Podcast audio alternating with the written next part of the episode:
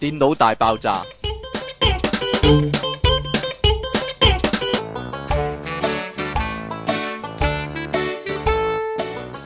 歡迎翻嚟 popup.com 嘅電腦大爆炸， 究竟嗰啲咩聲嚟嘅咧？ 意味不明。究竟錄唔錄到咧？係啦，即其地昂神有食嘢啦，錄節目嘅時候，你咧我啊都有份嘅。係啦，呢度繼續有音樂情人出體傾，騎著電單車的黑比嬲啊！好耐冇講呢個。乜嘢啊？仲有苦悶人類嘅救世主啊，即即清奇離岸神小姐啊，點樣啊？咁你究竟係騎着電單車定係騎着電單車嗰件黑皮褸咧？吓，騎着電單車又着住黑皮褸，好明顯係，係嘛？係咪啊？好啦， 咁點啊？你睇完黎明演唱會咯喎，係咪啊？梗係啦。呢個有騙案啊，可能不過我點哋解咧？吓，因為即期咧騙案騙騙案 案。因為即期咧就係又係嗰啲咧俾人揾笨嗰啲咧， 佢點樣啊？即係警訊嗰啲啊，人哋咧話喂存錢入呢個戶口，我就有飛俾你啊嗰啲咧。點啊一？陣我哋解決，我哋一陣嘗試解決呢個問題啊！ 辦法辦法總比問題多啊嘛，今日 係啦，係啊，咁啊睇下點啦。咁即其另一個問題咧就係咧屋企咧依家咧立立亂啊，係啊因。為大裝修可以話係唔係？應該叫小裝修先啊啱。但係你因為少裝修嘛，係咁啊你，仲住喺裏邊噶嘛？係啊，所以就衍生咗好多問題啦。咁呢啲咧都係啦，一陣趁我哋咧今日呢 個題目咧就幫啊即其利昂神咧一一解決啊。係我嘅啫咩？你唔使嘅咩？我都有一啲嘅，但係咧，我哋亦都徵求咗好多咧聽眾啊，佢究竟有啲咩生活上嘅難題咧？其實我覺得唔夠多啊，今日係啦。如果各位咧咁，算啊啊唔係繼續收集啦。如果各位咧有啲咩問題要我哋解決嘅話咧，你繼續俾我啦，我哋我哋遲下再嚟一次啊，再嚟一幕啊，係幫啊，大家解決下啲生活疑難嗰啲，或者有啲咩問題問下即奇都得㗎喎。吓大家對即奇有利啲昂咩神，問題問我嘅可大家以？對啊即奇利昂神好有興趣嗰啲咧，即係一加一等於幾多啊？嗰 啲啊？係啊，你嘅智能係啱點啊？你智能係啱答呢啲，我知道。好啦， 咁算啦，我哋講新聞先啦。呢度呢，可能呢都可以解決到各位一啲問題喎。呢、一個係啦，如果你有冇冇喎，唔係唔係你冇咩有定冇，係你有冇不舉嘅問題咧？絕對冇。又話或舉者啊舉啊，勃起功能障礙咧，我嘅勃起功能就完全無障礙嘅，簡直係。係嘛但係有啲，人有啦，係啦，嗯，或者有啲人呢唔係有咩障礙啊，而係而呢係冇乜想增加興趣，係啦，冇乜欲望可能冇係乜慾望 會嘅咩？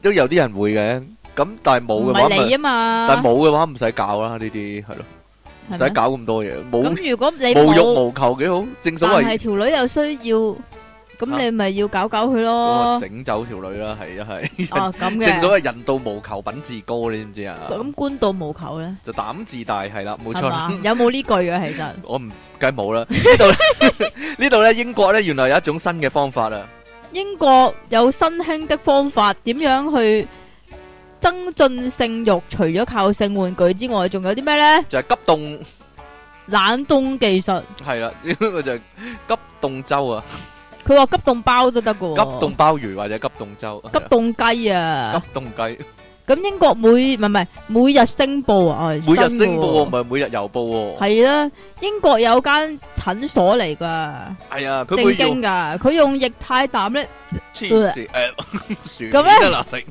咁咧食薯片好飲煩，陽光檸檬茶啦，僆仔你要幫人賣廣告，係咧，咁就用攝氏零下一百六十度嘅液態氮咧嘅噴管咧，就噴向你嘅周，唔止粥嘅包都得，鮑魚都得咯，誒噴咁講周先啦，噴落只蝴蝶度，點解嘅？唔知咧，唔好講呢啲。好啦，咁 點解嘅？係啦，究竟有咩原理咧？咁原來咧呢、個技術主要嘅功能咧就係呃個大腦喎，咁令個大腦咧就誤以為你進入咗啲極寒嘅地帶啊，咁跟住咧因為凍啊嘛，咁就可以增加身體裏邊嘅血液循環啊，咁啊提升內分泌咁樣啦，係啦，咁跟住咧就會令到大腦誤以為身體受損喎。哎呀，咁從而咧就再加增加咧分泌用於修復身體組織嘅嗰啲蛋白質、喎。所以都係呃呃咗個大佬。但係我睇戲咧，嗰啲人俾液態氮噴到咧，跟住掂一掂，跟住咪條筋咯甩佢咗啦。硬，佢會結冰凍結咗，然之後咧係咯彈一彈佢咁樣，咔啦咁樣成個碎咗咯。係咯，嗰碌嘢會唔會咧？請係咯問係咯，但係呢度冇講喎。但係我想像，我想像係咁啊，定係套戲係呃人咧？我鬼知啊，仲但有噶，佢話用液態氮係對沖洗幾耐啊？生殖器沖洗，但係沖洗咁耐會唔會會唔會係咯？好大三十鑊分鐘喎？中喎，死緊啦係嘛？可 我究竟以有冇錯？有可以冇搞錯咗咧令？體內胺多酚上 Endorphin 啊升上升。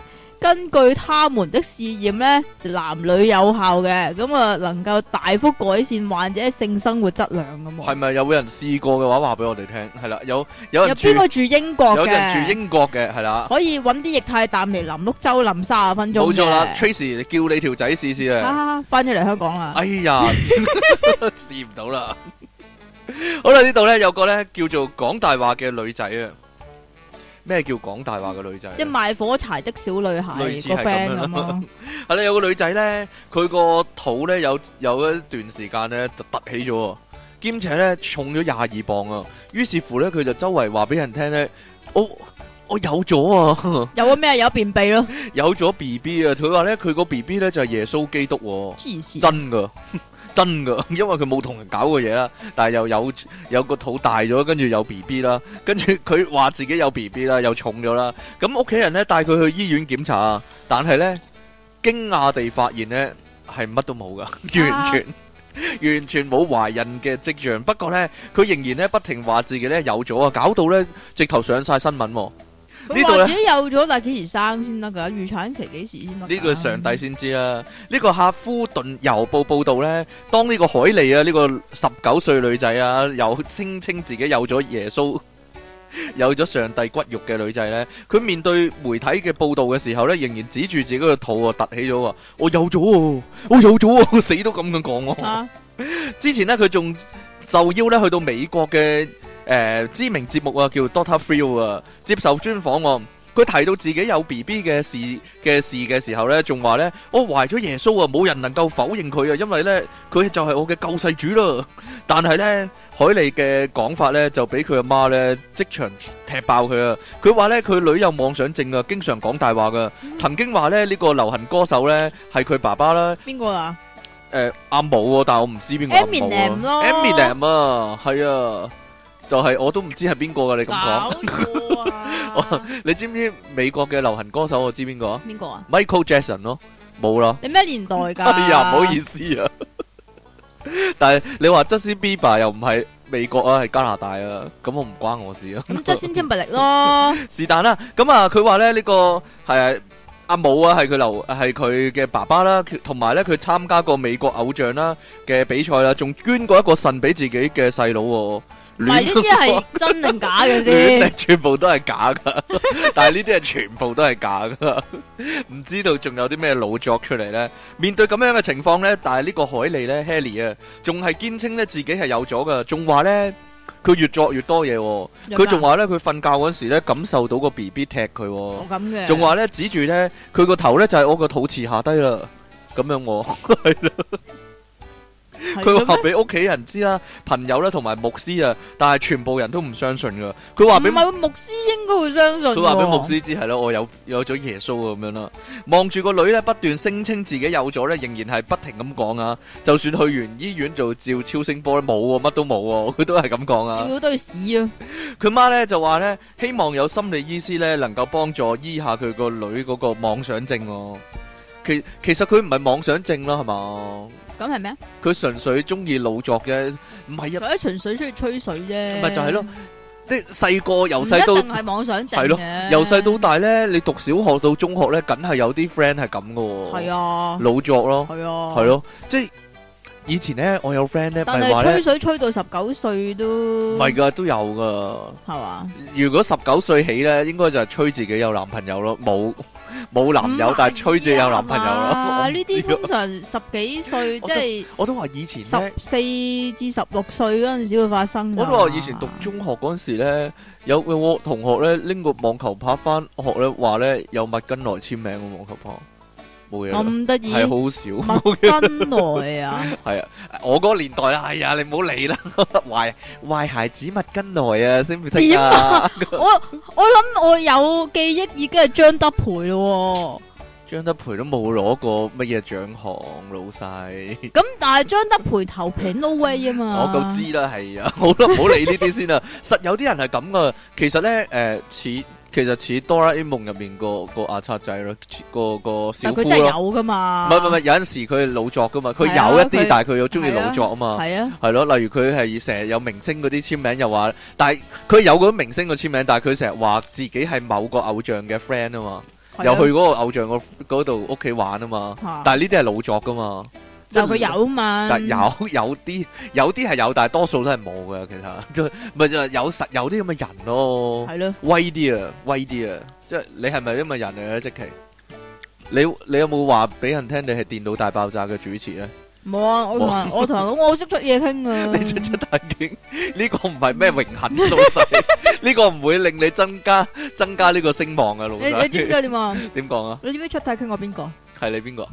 黐線，絕對絕對冇任何，絕對冇任何嘅力量啊！呢一句说話真係。冇嘅咩？好啦，各位有冇諗過自殺呢？誒，你唔好咁啦唔，係唔係，即係好多人都有諗過啫。人生總有低潮嘅，即係當然啦，我唔鼓勵大家咁做啦。不過呢，如果你認真考慮要自殺嘅話，都要諗諗呢，你用乜嘢方式嚟到自殺會比較好啲嘅。嗱，第一就係咩方式，係第啦二，就係你咩身形。同埋嗰個方式適唔合適適唔適合你啊？系個係啦方式適唔適合你嘅身形？冇錯啦，因為咁樣嘅喺呢個廣東咧，中國廣東啊，吓喺廣東中中山市 古鎮啊，古鎮啊中山市古鎮啊，嗰度咧有個外海橋水域嗰度咧就跳跳河定跳橋嘅，有個女仔啊跳河，因為唔知咩事睇唔開啦。係啦係啦，總之係跳河啦咁但係呢，吓。咁但係咧命不。該絕，系啦，唔知嗰度係咪啲水質咧比較近似死海嗰啲啊係啦，咧？唔知道啊， 定係啲鹽分濃烈，唔知道，但係河嚟嘅喎，係啦淡水應該咁佢咧就一直都漂浮喺水上面噶，咁啊再浮再沉咁樣樣咧就向下游漂去個啦，原因係咩呢？因為太肥啊，哎呀， 肥婆， 唔知係咪？但係呢個原個佢自殺原因會唔會就係因為太肥呢？呃唔知喎，成也風雲，敗也風雲呢啲叫係嘛做係啦。 你因為太肥想自殺，但係呢又因為太肥呢而自死殺唔唔去到啊啊，係啦，咁啊咁但係其實咧，诶啲人就話 河中心成日都有啲大船經過咧，幾乎撞到佢啊，係啦，咁啊嚴重威脅佢生命、喎。係，但咁所以中國咧就有好多好心人噶嘛，係咁都有有陣時都有有啲漁嘅民咧就發現咗佢咧，咁就啊揾啲竹竿咁扮下扮下，咁啊救咗佢上嚟啦。哎呀！但係咧，佢喺水度入面再浮再沉嗰時咧，有冇話我要死啊，我要死啊咁樣咧？我唔知道，因為佢想自殺，佢跳落河跟住呼咁樣浮浮翻上嚟，其實可能佢想浮下水嘅啫，係咧一路浮咗落下游啊！佢直係頭啊，哎呀！咁佢有個 friend 咧叫做吳聲啊，有個友人叫吳友人啊。咁咧佢話咧呢個女人咧係四川人嚟噶，不過咧都唔佢都唔清楚咧佢跳河嘅原因喎，可能都係減肥失敗，可能係我唔知啊。可能唔係因為肥咧，系咩呢？愛情失敗，唔類知啊，似啦。就都係因為肥嘅可能冇啦，咁唔知啊。咁有好多人食得好肥因膩為嘅我哋啫，對佢唔了解，你因為我哋真係對衰啊佢唔了解啦，因為呢個標題黨啊，佢佢啊淨係講咗佢形容咗佢係肥，佢冇講另一啲特徵啊，係啦。佢究竟性格係點呢？或者有錢定冇錢呢？定還是係誒、呃比較温柔啲、體貼一啲呢？我哋都唔知道，所以呢，好難無從稽考，簡直叫做可以話係。係 嘛？好啦，咁啊，結果呢，後來呢，消防員嚟到呢，就用兩節嘅消防梯架，成功將呢個女人呢，呢、個伴呢、個伴妹呢，你真係衰啊！抬咗上河堤，送要上兩要兩節節嘅先得消啊防，梯，係係啊！啦如果唔係一節嘅話咧，送會爛啊！送上救救護車送院啊！經檢查之後呢，呢、個女好啦知仔係啦知意啦識清醒嘅，死唔冇去啊生命總之危險，冇完全冇事，毫係啊髮冇無事損，簡直係。係 啦，我諗呢，佢佢咁嘅情況要跳河輕生呢，唯一就係跳亞馬遜河啊，係啦，有食人魚吓，系嘛？ 咁點啫？即系如果佢一定嗯唔好要跳咁河，啦，如果佢一定要跳河，我驚啲食跳河人魚飽死啊！哎呀，你咁講嘢，你真係衰啊你！啊啊，好啦，大陸咧真係乜都有啊，可以話係依家咧，我哋望一望河南河嘅南浙江縣九重鎮啊。村啊，哦，係喎，浙川縣九重鎮啊，一間中學啊，佢哋咧嘅學校咧應該好先進啦，啊依家因為係啦同呢、個 同呢個國際接軌啦，睇齊啦。係咁，啊，任何學校，你你諗下、想像下喺香港嘅學校一定嗯有冷氣機啦。係啊，大陸咧亦都不不甘示弱，可以話佢哋咧亦都有冷氣機啊。不過係咧啊，佢嗰啲唔係叫冷氣機啊，佢都叫空空調啊，調係啦，咁但係咧佢哋嘅學生咧，從來冇見過個個冷氣機係開嘅喎。係跟裝住飾嚟㗎。究竟點解冇開咧？佢咧出邊咧直頭冇嗰個分體機嘅，係啦，原來佢嗰架咧係分體式冷氣機嚟㗎。係係得個殼嘅啫，係得個殼嘅，佢佢咧呢個分體式冷氣機咧冇插咗嘅，而咧屋外面咧亦都冇安裝呢個外機嘅。咁佢哋問阿 Sir，阿 Sir 點解嘅咁樣啦？佢話個阿 Sir 咧好好坦白喎，佢話咧教室裏面咧係冇空調嘅，嗰、個咧其實係電暖線嚟嘅喎。啊唔該晒喎。而喺教員休息室裏面呢，誒嗱好公平嘅，學生冇冷氣機啦，教員休息室亦都冇噶。教師都話呢嗰個冷氣機呢係暖風機嚟噶，咁點解冇插咗嘅呢？係啦，冇插咗你都暖風唔到啦。冇錯，啦，有人話呢跌爛咗喎。哦咁嘅，冇錯啦， 咁內地網民呢，就紛紛咧傾談呢個話題啊，因為有呢單嘢之後，咁有個人就話呢，其實呢嗰、個空調呢係要擺設嚟噶，佢話呢，我哋學校嗰個空調呢都係冇插咗嘅喎。我懷疑好多學校都係咁啊。冇錯啦，講真嘅，因為咧另一個誒、呃、網民咧亦都咁講嘅，佢話咧我哋學校嘅宿舍都係一樣嘅，就係、因為咧誒、呃有空調設備咧，所以佢個住宿費咧係誒提高咗嘅，有但係空調設備，係啦，但係咧就唔就要收調冷氣嘅費，要收冷氣費，嚇但係一年半咧連遙控器都冇見過，咁點解係遙控器都冇見過咧？咁啊，好明顯係因為完全係假噶冷氣係機。咁另一個就仲誒啱啱相反喎，另一個同學就話：佢話咧，我高中個空調咧係常年都唔閂噶，你又係呢個遙控器揾唔到喎。呢個係堅嘅，呢個堅嘅，佢得唯一一個係堅嘅，但係永遠都唔生得嘅。咁啊佢話每次落堂咧都要去外面曬太陽取暖嘅喎，即係你想點咧？嗱嗱，其實如果俾你揀啦，啊一係咧個冷氣機咧係永遠唔生嘅，啊一係個冷氣機係開唔到嘅，你寧願邊樣咧？ 好矛盾， 好矛矛盾大大對作決。戰，係啦，冇錯， 點算 咧？即係好極端啊，各走極端啊，簡直。係啦，不過遙控器呢啲好易唔見啫，講真。遙控器唔見咗，你唔走上去撳佢掣啊？唔知啦，話嗰啲萬用遙控器得唔得嘅咧？係啦，萬能遙控器我都唔知哦， 要要去嗰啲要去嗰呃幾啲誒大把啦。供應商嗰度攞翻啊， 要去供應商買翻一個。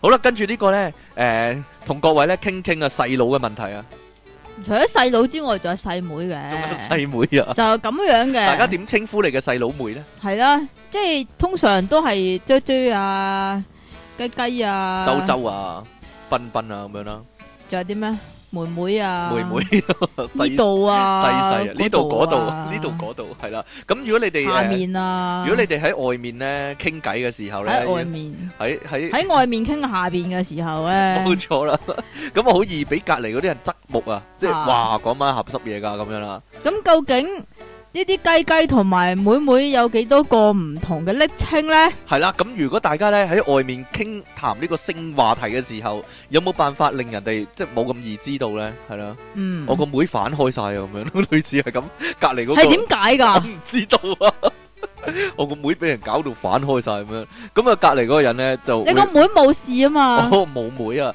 嗰個啊隔離嗰人就會望住，哇！你講乜嘢啊？咁樣啦，係啦， 所以咧，各位咧有冇啲第二啲暗號啊？呢度就係諗緊，呢度就係有呢個雜雜新聞匯集咗唔同國家對於州同埋嗰度會嘅昵稱。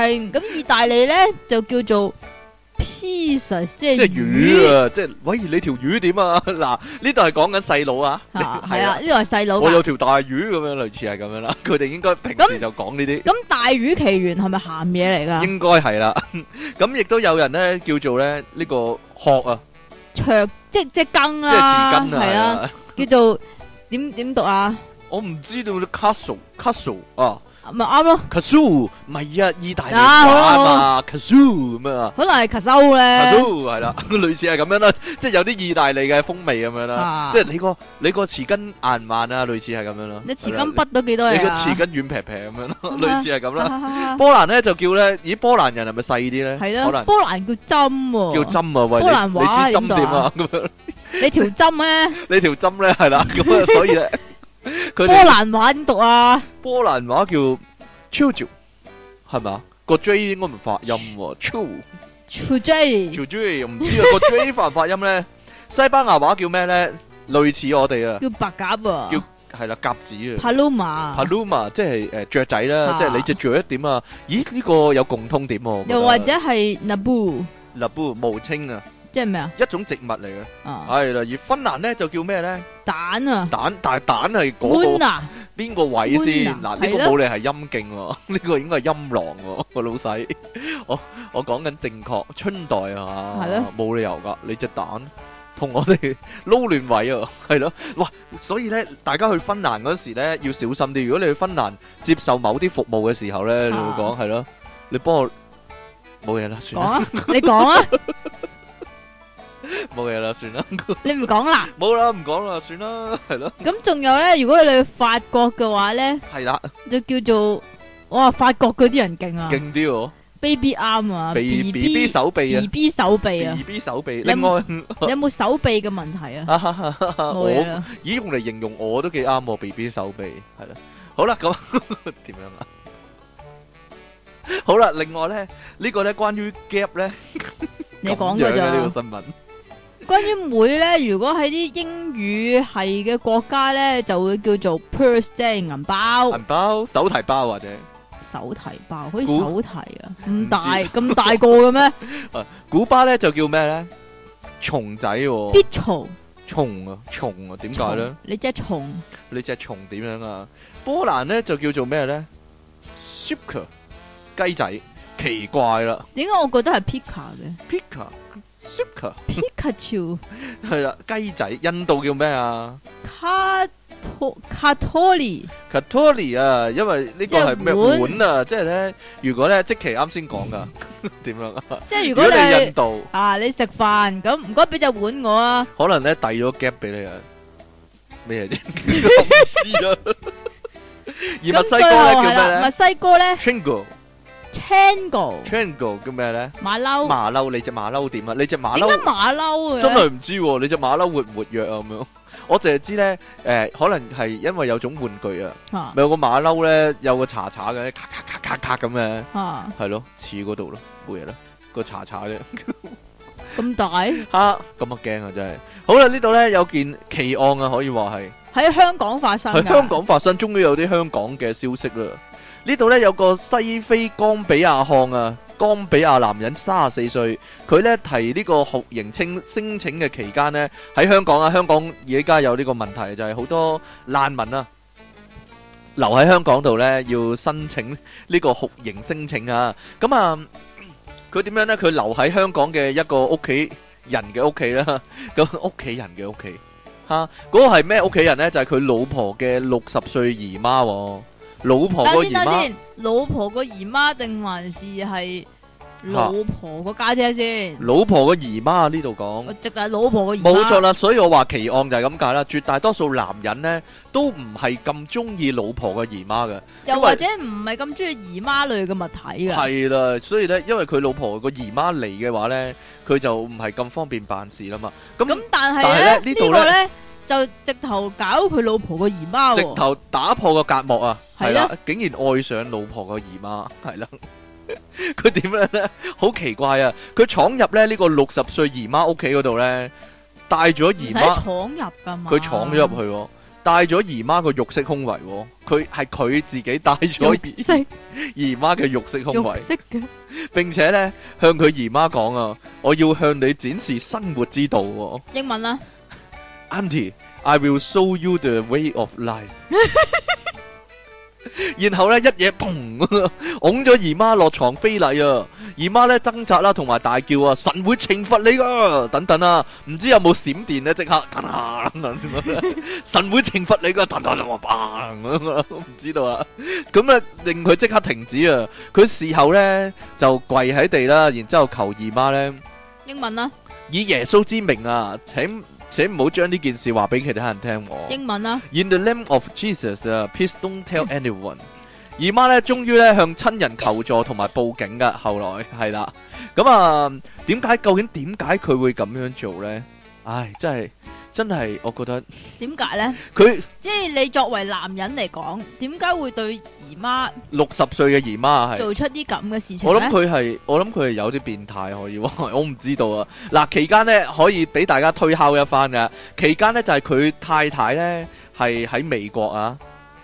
咁啊，本來呢，嗰、個、個姨媽呢，就話呢，如果呢，誒、佢老婆唔喺美唔喺香港嘅話呢，你就唔應該住喺佢屋企嗰度喎，因為呢，會令我覺得唔安全喎、嗰、個姨媽咁講，因為佢。嗯始終係一個誒、呃叫做非洲男人啦，係啦，比較比較比較粗壯一啲啦，係咯。你佢講佢啊？佢話係啊嘛，咁啊多數大隻啲咯，即係咁嘅意思啊。哦佢話佢唔熟悉被告啊，但係當時呢，佢嘅哥哥呢就話呢，被告係屋企人、喎，所以應該呢可以照顧佢，咁佢都冇反對噶。但咁係始終都係外人啦。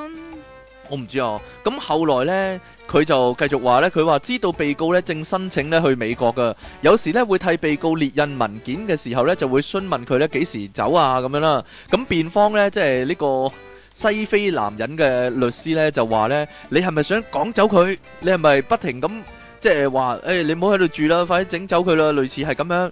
咁佢姨媽就話呢，咁佢住喺度咁耐呢，冇搞事就冇嘢啦。咁啊，即使話呢，有啲想。即係有啲想咁講嘅，即係話你係咪想整走佢，想趕走佢，所以呢，就所列以就列作做呢佢件事出係啦嚟咁樣啦。咁啊，因為成件事呢，匪夷所思啊。係咯，所以作都冇咁精彩啦係嘛，帶咗個六十歲女人嘅胸圍嘅都有，呢啲仲要係偶發性喎。偶發性我唔知道。跟住呢，當誒佢話呢，佢侄女呢喺夏威夷翻港呢，翻嚟香港呢，保釋咗呢個老公之後呢，就曾經揾佢誒嚟到問喎，跟住佢話可能被告只係想錫下你喎。哦，但係佢帶住自己，呢個真係百般滋味在心頭啊！如果見到一個非洲人，嗯，帶住你個胸圍，然之後走埋嚟想錫下你，咁都幾驚我。 呢個 乜嘢情景嚟？呢個我想象唔到究竟好難想象啊呢個乜真嘢情係。況下會發生呢件事呢？究竟但係咧就真係有啲男人咧就想錫下人咧，係就真係又走去錫下人噶。但係呢個後生好多，呢呢個後生好多後咩？生好多噶，我好過六啊五幾呢個呢個五 啊歲歲咁啊嗱！如果話一個女仔細十年嘅話，真係如果話如果可以俾任何一個女仔後生十年嘅，我諗佢俾任何嘅代價都制。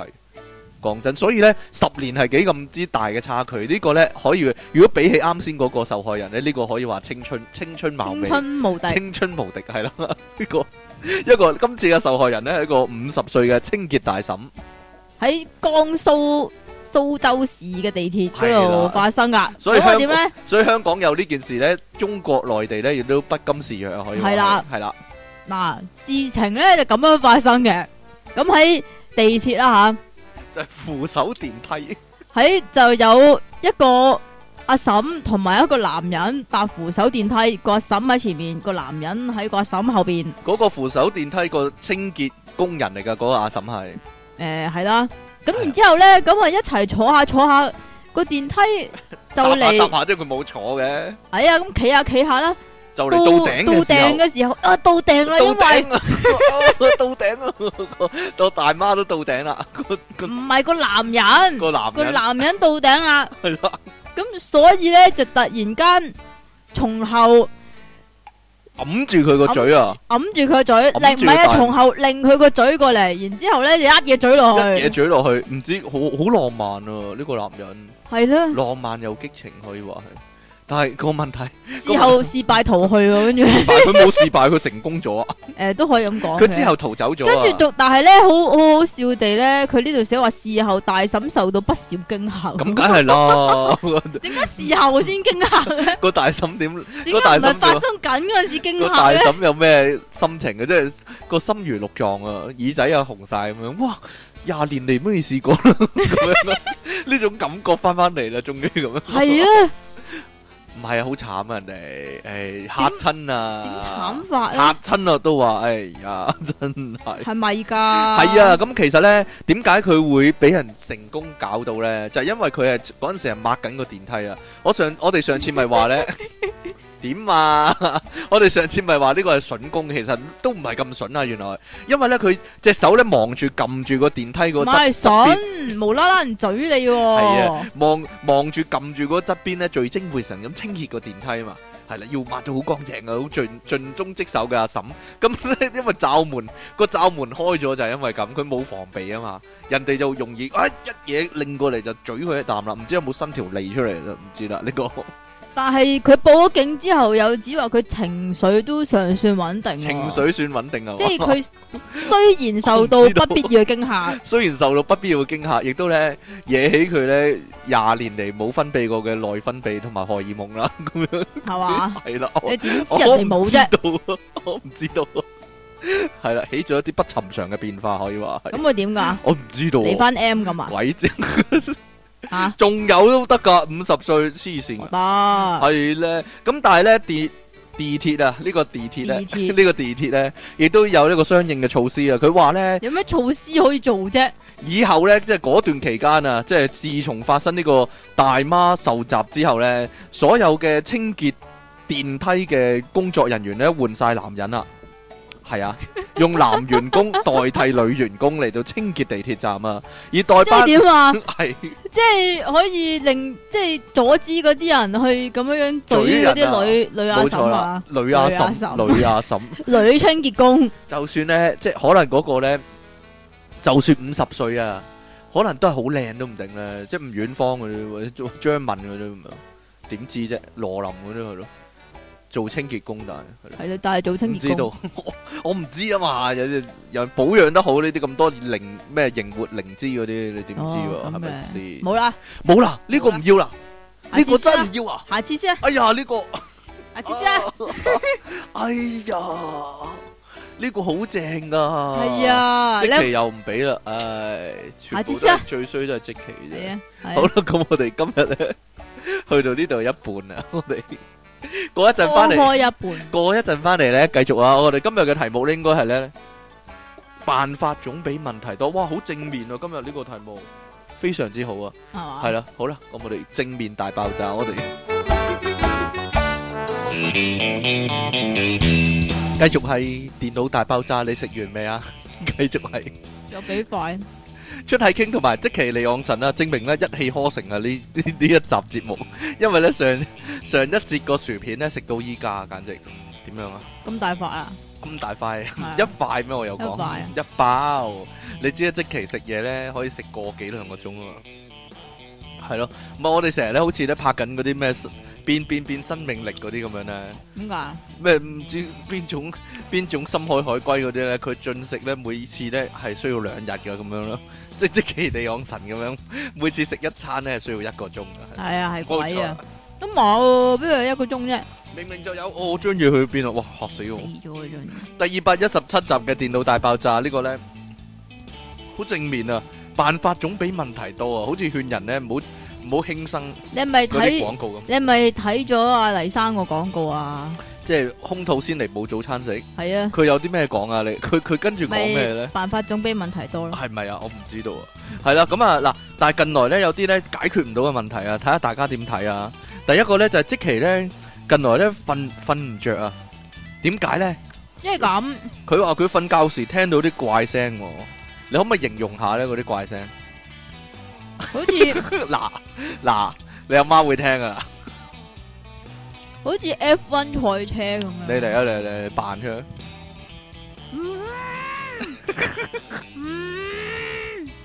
咁樣嗰啲 咯。嗯真㗎？係佢每次都有啲唔同嘅，吓，有陣時就細聲啲嘅。我都話叫佢錄低佢咯。冇啦你。嚟啊啦，你做多次啦，咁有陣時持咧，續五下起碼嗱，五我哋感受唔到啊。嗯唔止噶，唔止噶。跟住有陣時咧，突突然間咧又會嗯咁樣，係咩嚟㗎？究竟係咩原因咧？唔知喎。因為咧，本來咧，即其利昂神係獨獨自一個人瞓嘅，獨守空床。但係依家咧，有人同佢同房啊，有人同佢一齊瞓啊，係邊位咧？ 你頭先咪講過，你媽媽嘛？你變翻細，變翻 B B 仔嗰時，同媽一齊瞓啊，係啦。但係咧，B B 仔嗰時咧，梗係冇知冇覺啦。但係依家咧就唔同啦，但係都唔係噶。我我記得咧，嚇我細個同佢瞓嗰陣時咧，我都成日醒噶。點解咧？嗱，第一就係細個容易啲醒啦，唔知點解硬係夜晚嗰啲時間會醒一次啦。嚇第二就係咧，有陣時咧，我媽會發癲噶嘛。點樣啊？佢發開口夢啊，發開口 夢嗰啲嗰啲啊，佢成日發開黐線！發開口夢嗰陣時咧就咁樣啊，係啦，依家咧就係有鼻鼾聲啊！簡單啲講 啦，嚇你你阿媽係咪會聽噶呢個節目？其實唔會啦，佢有機會聽嘅，偷聽下你有冇黐講線佢，咁，但有冇係講佢壞咁話？但係呢個係不嬲都有噶嘛，佢佢鼻佢有鼻鼾聲嚟講，佢自己知唔知嘅先？點解唔知啫？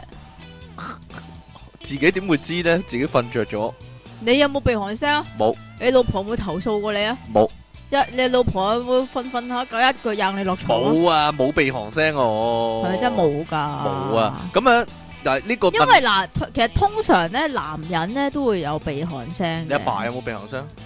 誒呃少少啦。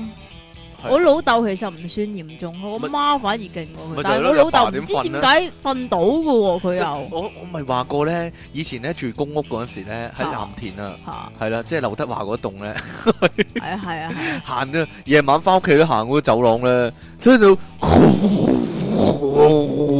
裏邊應該又有 CD，係成條走廊都係咁，成條走廊都聽到喎，係大聲過我講嘢，我講嘢係大聲過，咁好大鑊，好大鑊喎，真。係，哇，幾得人驚啊！不過咧，呢個如果媽阿媽一齊瞓而有鼻鼾聲，嗱呢個係短期嘅情況唔啫，係唔係，但係咧好好犀利嘅喎，即係其實我阿媽嘅鼻鼾聲又未至於咁大聲嘅，嚇即係好似你藍田村嗰條友咁大聲嘅。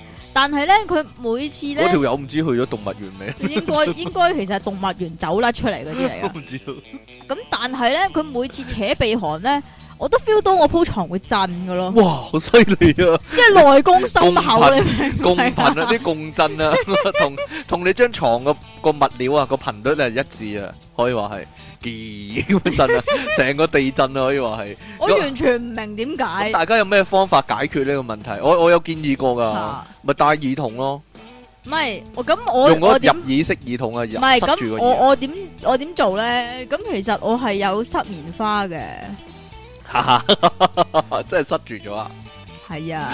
咁咁點但啊係點解唔塞耳筒咧？因為通常你啲耳筒會趌咗出嚟會噶揞嘛。耳啊，係啊，會揞耳噶嘛。係啊咁但係如果淨係掹咗嗰粒嘢咁塞落個耳仔嗰度咧，我驚我要入醫院啊。入醫院啊，好似當 年好似當年用呢個保鮮紙塞鼻哥一樣啊！你係啦，不如你試下用保鮮，哦不如你係啊試下用 BB 彈塞落個耳仔度啊，又可以表演，又可以練習變魔術呢個，係咯，一舉兩兩得，係啦，你先啦。啊，咁啊， 結果但係即期都驚過一日喎，佢唔見咗棉花 喎，瞓醒喺咗，哎瞓醒咗揾點解到一粒，揾到一粒，係啊，揾到一粒，點解左邊唔見咗嘅？係啦，究竟去邊呢個棉花？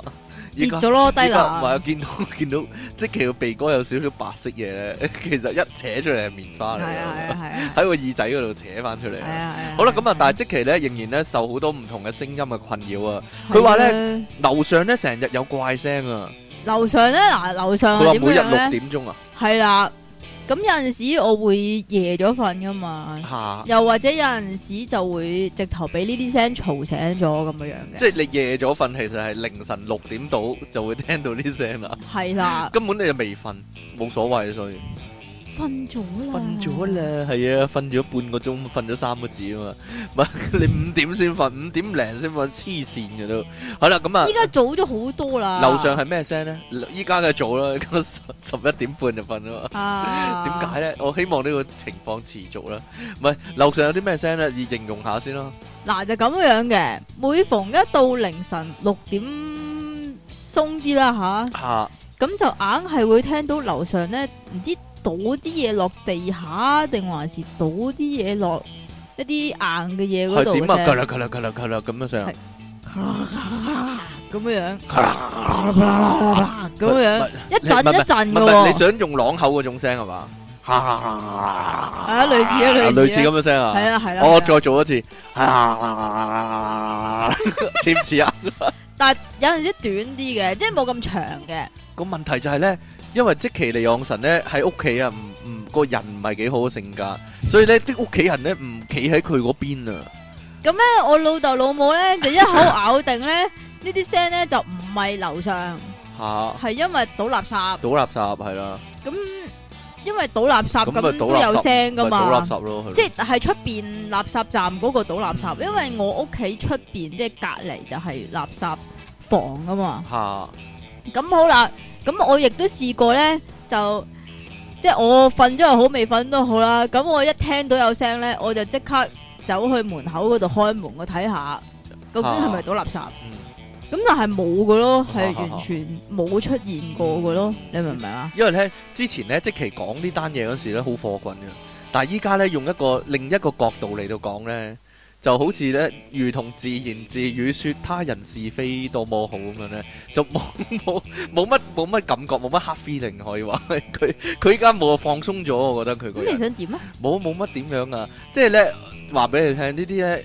無聊嘢嚟噶，愚行呢啲係愚行嚟㗎，係啦、啊其實唔唔需要在乎啊，知唔知啊，老細 細係啦，唔係，我想講就係話我樓上啊好成日嘈，都會發出啲好嘈嘅聲，同仲有間唔中有推凳聲，唔係間唔中噶啦，有陣時佢哋會發癲噶，唔知點解例如咧，係咯，即係我我唔係我咪話咗咯，其實呢啲情況冇冇得救噶，冇冇得辦，冇辦法有乜辦法？係啊係啊。咁你又住喺嗰度，人哋又住喺嗰度， 咁你有乜辦法咯？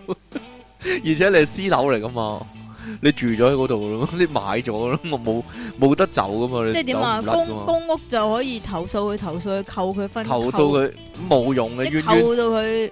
咪冤冤相報何時了咧？真係正所謂，其但係佢哋真係衰啊喎。人你唔知人哋點講你哦啫，我樓下我點嘈到佢樓上啊，大佬。鬼知？咩？喺即而係佢哋家無啦啦咧就會夜，譬如夜晚咁樣樣先係算啦啦。，我諗唔係啊呢樣嘢，我諗好多人人都有困擾嘅，就啊係即係如果樓上嘅話，隔離鄰舍好嘈嘅，咁但係你投訴佢嘅話咧，佢又反而空過你喎，又空翻你轉頭，咁點算咧？呢唔啲係情況嗱就咁樣嘅，我啊唔怕空噶嘛，你唔怕空我，兇我同你玩嘢係咪先？係啦，因為咧出香港啊，著名嘅報點仇。啊？咩啫？香港著名嘅報仇部隊咧，即其利昂神聲咧，但係我我老豆老母唔係啊嘛，我老豆老母係咪啊未未發生事情就自己咪就匿埋咪一就係一個角，咪就係一個問題咯啊點啊。即係點解你屋企人嘅性格咁好咧？即係生個女出嚟咧，個性格咁差啊？係啊，唔係啊呢個佢哋我嘅問鵪題，鶉啊大佬揞你個頭，揞得 大家。你知唔知啊？耶穌咁講啊，哎呀，要愛你嘅鄰人啊，知唔知啊？你啲鄰人啊，你哋。噏輪你係啊，啊， 就係咁樣啦。所以咧，我最王道、最最正確嘅解決方法就係咧，大家多啲包容啊，知唔知啊？你個香港就缺乏呢樣嘢，我覺得吓，唔係 因為即其利昂神咧，即係呢個香港著名嘅報仇部隊咧，即係其實上咗網噶啦。即係 FBI 嗰度通緝嗰度都有啊，報仇部隊咁啊，即其利昂神咁哎呀樣，哎呀，有個相喺度噶啦係啊，咁啊，佢就話咧計劃咧要點樣報仇啊，大報復啊，唔知買咗啲乜嘢去報復啊咧佢咯。你講你解釋啦，你你不妨喺呢度講啦。唔係就嗯咁嘅，有嗱，以防我上面嗰個人咧係你嘅聽眾啊，咁佢防範到啊， 係啦，你 講啦，你而家講啦你點樣報仇啊，又叫條仔咁樣，係啦，叫條仔我唔講啊，係你肯定有啲秘密武器，你教下啲聽眾啊嘛。如果唔得有啊同你一樣煩惱嘅話，就咁，揾支竹竿唔懟上去係啊天花板度嘈翻佢。 唔係啊，唔係啊，唔唔係咁啊。係點啊？咁咧，我就上網 search，咁原來咧有一樣嘢咧啊，叫做嗯地震機，诶、類似啦，唔知咩咩反樓上惡鄰神器咁樣，黐線類類似呢啲咁嘅嘢啦。黐線咁嗰部嘢咧係咩嚟嘅咧？啊！咁然之後咧就寫住咩摩打轉速幾多幾多咁樣，啊，個懶震過條震條鋼筋啊嘛，懶過勁咁樣啦嚇。咁原來嗰部機咧就係有嚿嘢咁樣你揼咗落個天花嗰度開着佢咧，咁佢就佢咧格格格好似打樁咁係啦，啦，咁啊打樁機一樣啦。係啦，咁啊用過呢個機嗰個咧就冧咗天花板啊！你 你有所不知， 同同樓上嗰個可以直接直接會面啦， 喂，係啦，就係咁樣啊啦。咁但係呢個係啦，咁呢個嗰個壞處就係會整到自己個天花板。 啊冇錯，啦，而咧咁白痴啊，係咪先？係啦，喺淘寶買噶，係啊，淘寶好多淘㗎，淘寶淘寶價值好多款價式值㗎幾？多咧？幾百蚊廿咁蚊㗎樣啊係啦啦。， 黐線嘅。但大家各位千祈唔好學呢啲啊，真係即係係啦。耶穌話齋，人哋打你左邊面咧，擰埋右邊面俾人打係啦。如果人哋嘈你上面咧，你叫人去埋你下面嗰度嘈，應該係啦， 唔好就唔好咁唔好你咁幾時變咗耶穌嘅就唔好代言咁人啊執？着，就唔好咁執着個人係啦。我未講埋另你講講埋另一個，啦，係啦，另外一個可行嘅方法。好，另一個可行嘅方法係點咧？又係喺網上面抄翻嚟㗎。嗯，咁有啲人咧就去呢個深水埗下，買咗個二手嘅 subwoofer。嗯，咁然之後咧，就將個十烏法咧就黐落天花板度，誒係啦，就懟住個天花板。啊懟住天花板，係啦然之後就包播黎明啲包歌，點 啊？越夜越夜越夜越夜越夜咁樣。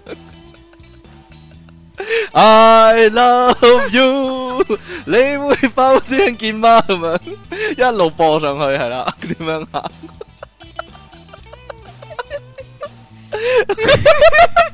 咁人哋會好中意人哋就喎。係啦， 聾啦，唔好啊，咁樣啊，傻嘅都應。該播劉華啊係係嘛？啊係啊係啊，人哋中意啊，反而冇乜人中意黎明啊嘛。點解啊？唔知喎。係人都中意黎明㗎。好啦好啦好啦好啦，你中意點講就點講啦，係啦，所以咧呢個咧冇用啊，即係我覺得點樣咧，你個心平靜，咁啊度度都平靜啊，係啦，你咁唔 好唔好再諗啲無謂嘢啦，僆仔啊真係幾廿歲人。好啦，另一個咧都係即其利昂神嘅大問題又啦，我係啊，佢咧即係俾人俾錢啊。嗰啲人咧話咧，你存錢入我户口，咁我我就可以俾到演唱會飛你啊！結果嗰條友走數，但係咧嗰條友走數都係一個離奇嚟喎，可以話係一個傳奇喎。係咧，係啦，你解解釋下啦，呢個真係大家評下你。嗱呢個講法咧，我諗大家都嗱，依家好興啦，即係上網睇下啊邊個有誒、呃演唱會飛有得攞，或者有啲人咧就有突咗。係啊。咁啊，大家講個信字嘅啫，呢啲但係嗱呢個即係係你 friend 嚟嘅呢個呢個人咧就係我 friend 個 friend 嚟嘅。個 friend 個 friend 呢啲先危險啊，笨蛋！但係佢 即係我 friend 咧，就之前睇演唱會嗰啲咧，都係揾佢攞飛嘅，都攞到，係但啦。係今次咧。但係今次上咧得山多終遇虎啊！呢啲叫係嘛係啊，就唔知點解咧，就買黎生演唱會飛，吓咁一場嗰個啊，企喺度嗰個係啊，啦係，One 啦， Night Stand 嗰個啊，係，啊，扮企鵝嗰個啊。係啊，咁於是乎咧，佢話就有得，攞即係咁即係有得唔係有得攞，咁你都要俾真金白銀買嘅。梗係啦喎，即咁係即係佢你入佢數落佢户口嗰種啦，係咁就入一半落佢個户口啊嗰度。事成之後就攞埋嗰另一半咁樣啦，系啦，好似唔知咩交易咁樣啦， 點知買演唱會飛嘅交易咯。係即但係佢又唔係炒價嘅，絕對唔係嘅。咁、然之後咧，到到去演唱會嘅大約十日之前啦。咁其實我我我都諗住誒，差唔多係時候應該要攞飛咯喎問下係係咯咯？點解仲未有飛嘅咧？點知都佢俾出一個都做奇啦怪嘅藉口啦，嚇呢、個呢、個問題咧就咁樣嘅。吓佢話佢依家攞唔到，因為佢係靠佢阿叔去攞呢個飛嘅。嗯咁呃發生咩事呢？咁誒、呃大約嗰個事情就係咁樣發生啦。咁啊，話說佢嘅妹妹，啊即係呢位仁兄嘅妹妹，咁就大約喺農曆新年嘅呃時候呢，就自殺，自殺但係自殺不遂。啊咁咁就未睇黎明就自殺啦，佢唔關中意事黎明唔啊，。關事啊 係佢阿妹唔係佢，OK。啊咁然之後咧，佢阿叔咧就因為即係好驚佢阿妹再會即係做啲咩傻事咧，咁所以咧就要廿四去醫院廿四小時都要及住佢 個妹。係啦，同埋咧宣布咧唔參選啦，今屆吓講下啫， 繼續講啦。哦，咁嘅結果咧佢就攞唔到飛啊，要廿四小時喺醫院陪住啊。吓，即係咁嘅。嗰、個朋友仔咧就都有問過阿叔誒，咁啲飛點算咁咁樣佢阿叔就咁阿叔咧大。義凛然咁講，系啦，個阿叔咧就話：你個妹條命緊要啊，定係睇演唱會緊要啊？哇！咁樣樣一講呢啲大條道理真係無敵啊！係啦，無敵啊！係啦咁所以就就攞唔即到係飛劣啦。肯定係作噶啦，呢、個理由 傻嘅咩？你有冇絲毫信過咧？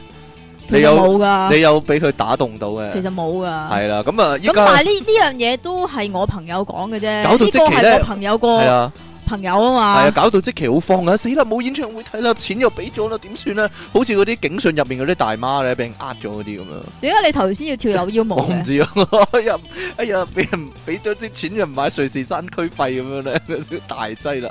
咁好彩後尾咧，即期咧，離岸神咧，黎明打救啊，都睇到，都咁梗係黎明顯有，明係梗啦，係有另外啲 friend 噶啦。有啲秘密渠道睇到啦，係啦。咁所以點樣啊，咧就都攞到飛。咁但係但呢家係蝕錢啊，咁但係依家咁我俾咗一半噶嘛，嗯佢係未還翻俾我。係咁啊，我 friend 咧就點算咧？呢個情況如我果係 friend 冇，就曾經诶、呃演唱會嗰日咧就同我提過，佢話诶冇啦，冇啦，冇得點講 啊啦，？佢話佢話月頭俾翻我嘅，月頭俾翻你，係啊，但係依家月頭咯喎。係咯，我諗冇噶啦，算啦，當當發一場夢咯，係咯有陣時啲嘢。呢即個係世界上咧，即係咁，係即係要人還錢如黑米啊嘛。係啊係啊係啊，咁點樣咧？其實呢啲情況點咧？有冇人有冇聽眾試過咧？應該有喎，我唔多唔諗應該大把人少。會有試過嘅。係咯咁究竟呢為咗報米警，為咗報警我翻咯，翻唔嚟知咧？為咗報警咯，唔知啊係咯，除咗報警，報警揾呢七個個嗯呢個警察，揾七個啊警察捉到咁呢佢，個呢拉佢個梗係最折衷嘅方法拉啦。佢埋一邊打一鑊咁樣咯，係咯。啊！咦，跟住婦女會又捐錢啊嗰啲，係咯係咯，大把大把嘢可以做，大大把米啊真係把嘢可以做，係係啦啊，屌老母係啦，好啦，咁你講嘅啫我唔知啊 好啦，暫時唔講呢啲咧咁切身嘅問題先啦，我講啲咧，我諗好多人都試過嘅問題，或者啊叫假設性嘅問題。嚇嗱，如果你喺呢個情況下，你追捕一隻曱甴喺屋企，點啊？追住嚟打，點知咧嗰個曱甴咧，佢走走走走走咗去一排櫃嘅後面啊！咁你短時間你又覺得咧推開啲櫃嚟揾翻個曱甴好麻煩，咁應該點做咧？嗱，揾食物引佢出嚟， 黐線， 肯定唔理你啊！點會理你啫？唔係其 你你實貓咩開罐頭就走出嚟，你傻啊 你都其實我啊唔會理嘅，總之佢嚇！但係憂憂心即係唔係即係個咁，心仲憂即係喎咁，嚇！佢幾時出嚟咁樣好佢驚入啊咗去裏邊，咁你大約見到個位噶嘛，嚇！咁咪亂咁噴咯入去，咁嗰條搵支嘢嗰條落屍去體喺入面噶嘛？唔係啊，佢會佢會亂，佢會走返出嚟㗎嘛佢有陣時會個走屍翻出體嚟㗎個屍體會升起啊， 就呜啊你都 有點啊？升升咗上去啊，黐線噶，咁咪永遠留低個屍體喺裏面咯，唔得噶，屍體發現案呢啲叫做 嗱，應該點其做實咧？冇嘢㗎，咁你有個屍體留咗喺裏邊，好過你唔知道佢走咗去邊咯。哎呀，唔係，我覺得唔好理佢，反而呢個咧係一個修行嚟噶。即係咧，你 你你懷住個忐忑不安嘅心情，但係咧你繼續可以打坐啊，做冥想啊咁樣，唔得咯，而唔理佢係啦。但 佢係呢樣隨時嘢走咧，，佢隨時走翻出嚟嗰下，先至先至覺得咧，哎，好似好唔安樂咁啊！你覺唔覺？咁係啊，係咯，即係但係呢樣嘢咧係我條仔嘅做法嚟嘅，你點樣知啊唔知佢點啊？點樣咁啊？有一次喺即佢係度封咗啦間屋啊， 唔係啊，直頭唔住啊！以後唔係 啊，係點樣咧？咁我就話嗰度有隻曱甴啊，咁樣樣，啊，跟住佢就話唔係唔係，跟住我叫佢殺咗佢啦，過去跟住佢話放下屠刀，立地成啊 佛，你啊，你條仔好嘢喎！唔係啊，唔係，我我有諗過，如果個你知道個曱甴喺個櫃嘅後面。嚇同牆壁之間，咁如果呢個時候咧，你大力咁推個櫃咧，會唔會咔咁樣夾扁咗佢啊？好似咁個條屍咪又喺裏邊，咁啊係喎，咁啊好似啲武俠片嗰啲咧，嗰兩邊個牆壁咧壓埋咁樣啊，嗰啲機 關㗎嘛系咯，啲機關啊，係咯，好驚啊！哎呀，唔知道呢、個呢、個真係好大嘅問題。啊有陣時啲嗰啲昆蟲走又窿窿罅罅。嗱，另一個情況就係咧，你明知屋企有隻好大嘅蚊啊，嚇但係打極都打唔到啊，而佢咧又繼但係續呢咧個咧，啊呢個喺啲好簡單嘅廁所、啫，廚房嗰度出現喎，唔係呢個非常之簡單。係你知唔知點啊？揾一個人，我我想象有辦法揾一個人剝晒衫褲，然之後攤喺度引嗰只蚊落嚟。如果個個蚊咧真係上當，佢咬緊嗰個人咧嘅時候咧，就一嘢拍落去咁樣，啪咁啊！呢個得唔得啊？呢個方法？我咪哦就係想講， 真係心有靈犀一點通啊！真係，你阿爸飾演呢個角色啦，反正你阿爸都唔係好中意着衫喺屋企，你就知。就咁攤喺度啦。唔係呢個呢個情況咧，係唔知點解硬係夏天就會一兩次咁樣發生係喺咯，有我一隻房大嗰度啊大蚊，硬係咧，你會聽到係啦，喺耳仔邊嗰咁樣度啊。如果夜晚黑係咁點咧？嗱嗱，我自己嘅情況係咁樣啊，即係咧有陣時一瞌着咧，或者一合埋眼咧，隻耳仔耳仔邊就咦，係啊跟住咧我擰轉頭好大動作，哇哇哇咁樣啦， 發癲咁樣啦，跟住咧過一陣。咦！我點樣做咧？我即隻手咧，即係連刮自己幾巴，啪啪啪啪啪咁樣咁你係刮到自己嘅啫，嚇窒佢你啊唔嘛！會刮到佢嘅，你嚇窒算你啦。有冇試過咁做啊嗱？但咁係你有冇樣嘅試過咁做先？咁你你嚇肯定親，有試過咁你做。嚇親嘅時候，你梗係會咁樣做啦。但係咁樣嘅，咁係唔得嘅。你唯一嘅方法咧就係起身，起身，跟住開咗個燈，跟住啊，跟住企喺房中間望住其中一點，即係譬 如黐線！譬如望真㗎，講係真㗎。你呢個係揾盲點嘅方法啦，即係眼睛嘅盲點嘅唔方法。係，你聽埋我講 好，你講先啦啦。。即係譬如你望住你個書櫃咁係樣，咁跟住咧嗰只蚊咧，佢會飛嚟飛去，飛嚟飛去噶嘛。嚇！咁跟住佢硬係會飛到落去你個書櫃嗰度噶。咁你個你冇可以拍死佢咯？啊你意思係好似 Professor X 咁喎，點啊？係用念力喎，因為你望住個書櫃嘛。係啊你。心裏面送出呢個念啊，哦個飛過書櫃嗰度，飛過書櫃嗰度咁樣啊，跟住只蚊就真係飛去書櫃嗰度。唔係 work 搞 OK 㗎 work 嗰噶個係啊係啊係啊係啊，。你應該出本書叫做《即其即其念力法則》嗰啲咁啦，點係啦啊？我唔又或者知你開咗個控制燈，昆蟲大法喂吓。你開咗個燈，然係之後瞓喺度，咁你唔使除晒衫喂，我我嘅。覺得可以一嘢解決呢兩個問題。點啊？你咧，如果有蚊嗰陣時，嚇你咧就趌個頭喺個窗門嗰度，對眼咧望住樓上嗰個窗門。啊然之後咧就只上去蚊就飛咗上去上係去上啦，去只蚊就飛咗黐去線咬嗰度啲人啦唔。係啊，你聽埋我講好先你講得啊啦。咁咧，用自己做嚟你瞓喺度，係咁其實咧，同埋仲有一樣嘢咧，就係你可以知道只蚊究竟咬咗你未嘅，即係除除咗你你個身啊感覺咯。唔係，除咗你覺得你個身痕唔痕之外，嗯嗯仲有一個方法就係佢飛得快唔快。如果佢飛得好快嘅話咧，佢未咬你噶。係啊，因為輕啲。吓、真噶！哦嗯如果佢咧咬咗你嘅話咧，佢係好快會诶诶、呃定咗喺某一個地方我，覺得曱甴至到蚊呢一段咧已經可以出一本書啊，亦都係即係嘅教人對 付，即係教人對付啲昆蟲。唔係唔係唔係唔係唔係唔係唔係，即係好似甄子丹咁啊，點啊？合埋眼合埋對眼，感應佢喺邊度，然之後我一嘢啪冇嘢啦。好啦，咁冇講呢啲先啦。好啦，呢呢啲係個超自然嘅方法，呢個呢個呢個特別嘅問題，我諗實咧，哦質係並不不能夠，我可能係能夠主能夠呢啲。誒豬就能豬能夠，夠。好啦，呢、個呢個好切身嘅問題啊，就係、呢。誒、我諗同啲後生嘅聽眾有關。如果有個唔中意嘅人中意咗自己，咁點算？啊老都唔得嘅咩？老嗰啲，老嗰啲 冇冇冇冇冇冇冇咁嘅冇咁嘅心情啦嘛。如果有啲唔自己唔中意嘅人而中意咗自己，咁應該點算咧？點樣擺脱佢呢？即係嗯尤其讀書嗰陣時，係啦。如果嗰個人，尤其係呢，有一段時間佢會係會點講呢？即係你出現嘅地方，佢又會出現啦。你擺脱唔係到咯，佢呢？好煩嘅。係呢，即係例如讀緊跟住書你嗰陣時同一班啦，或跟住者。你啲 friend 咧又會笑你啊笑嘅，你，你老婆係啊，即係好似你呢啲 咁樣，你老婆嚟揾你你啊，老婆，你老公或者你老公啊，有個我記得有個人話。点啊？你老婆系啦，咁點算呢？如果係咁，咁點算呢？你點擺脱佢呢？有人話係點樣啊？將自己最差嘅一面表現出嚟、唔得喎，㗎即其平時咁得啦，係咯，最差嘅一面表現出嚟， 吓冇嘢啦， 講笑，講笑，講笑。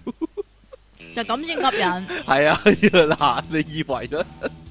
你以為咁啊係喎？如果情人眼裏出西施喎，真係係啦，即係好似舒淇咁就成日撩鼻啊、放屁啊咁樣咧，嗰個人都會哇好正啊，唔係唔係嘛？咁你唔撩鼻噶？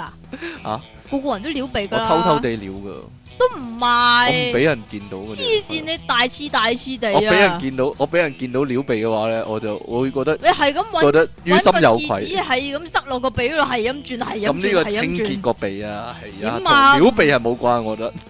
即係即係唔涉及料嘅，系，唔系唔系，再講翻呢個問題先。如果隔，如果如果真係有個唔中意你嘅人中意咗你，咁點咧？嗱，你又大把例子啦，係咪唔？係唔係唔係唔係，咁你啊成日都咁發呢個生啦，唔係有啲人唔係咁嘅啊，尤其尤其係八點嗰啲處境喜劇嗰阵时，愛回家嗰啲咧，你咪求其借個男朋友，唔係借條借条仔翻嚟，嚇同自己好恩愛咁樣，好親密咁樣咯，係咯。啊，原來佢有男友噶啦，咁樣或者原來佢有女友噶啦，我都冇行噶啦咁樣咯，咁啊知難而退。有好多人好厚面皮㗎，好多人好厚面皮，即係默默喺背後支持你就得啦，即係唔需要得到嗰啲。類似我唔啦，冇啊，冇啲咁嘅人。有 啲人中意做兵我我啊咪就嘛，係咯，如果係做兵嗰啲關係嘅話，咁嗰條女都唔介意啦，多多多條仔啫嘛，係咯，冇所謂呢有啲叫。啲女介意㗎嘛，煩啊嘛，就大係佬醜樣嗰啲啊嘛 啊，，醜醜樣嗰啲介意，我覺得嗰啲依家唔會介意噶啦。如不果過個係嘅，有依家錢應該嘅話唔係咯會介意，有錢嘅話，係咯，唔知哦。唔知點解咧，成日出街都會係啊見到呢啲情況啊，不如唔好講呢個問題先啦。 啊我哋又講得太多啦啦，捋啦捋啦捋啊完又捋啦，因為好啦，唔好講呢啲先啦。好啦，咁啊，嗱，呢個我自己嘅問題，如果啊對面屋住咗個黐線佬咁點算咧？哦，就同同即期個情況差唔多差唔，多啊啦，就係因為你你又住嗰度，佢又住嗰度，你短期內又唔可以即係話話走就走，係咯。有陣時咧，你你諗埋一冇邊嘅咧，喎。如果你對面嗰個真係黐線嘅話，你你只可能你只能夠喪報警嘅啫 喎。喪報警都冇用啦。其實報警報得多，啲警察唔高興嘅話，拉你埋一邊打咁點算啫係啦，咁啊， 係啊嘛。咁你家報陣先聊者打死無怨啊！呢係啲啊係係啊咧，係啊咁點算咧？咁通常佢哋就會即係拉佢去醫院噶啦嘛，拉佢咁去醫院佢咪消失牌咯，都咁佢懷恨在心啊嘛！呢啲啲黐咁線咪佬入嘅報警咯。啲黐線嗰啲同即期差唔多啊嘛，係咯，點解報嘅仇報仇部隊 報仇，中意喜好報仇噶啦，係係嘛？係啦，都冇辦法真係。我唔我我諗最最咁正咪你嗰陣時嘅辦法係點啊？閂埋道門唔理，等佢死咗咯。後來佢等等佢死啊，後來佢終於死咗，哇 後來佢終於死咗啦。 唔係唔係我哋導致佢死，咁等唔得啊係我哋導致佢死噶，嚇係佢自己死咗。有一日喺屋企發癲，佢就癲完之後死咗。係咪㗎？係啊，唔關真係我哋㗎事，係啊，係啊。點樣癲完嘢就死咗？ 嗱嗱嗱有殺冇賠啊！哦死咗咯，哦，係啊冇唔關我哋事。嗱，當然啦，又諗埋一邊嗰時太煩擾嗰時，你都會諗啊，不如炸咗佢屋企啦咁 樣咯。即其啦，實係咁諗啦，係 咯，唔知邊度唔知邊度整到啲 C 科翻嚟炸炸咗佢屋企啦 咁樣咯，係啦。唔咁係啊去去去蛇鋪買啲蛇翻嚟啊啊或者抌幾個嗰啲誒昆蟲噴霧嗰啲咧，啊嗰啲煙霧彈嗰啲你呃抌知入唔去，知啊？佢我死咗睇。我睇戲咧，學咗一樣嘢啊，點樣啊？叫放屎猛啊！放屎蜢點㗎？即係一代嗰誒啲雀仔街嗰啲，係啦，嗰啲嗰啲兔蚱蜢蜢、嗰係啊啲蚱蜢，然之後屙屎落去，哦，係。咁誒個問題係你住喺嗰度噶嘛，人哋住喺嗰度噶嘛，你你唔擔保聽日佢會唔會用翻啲招對付你噶嘛？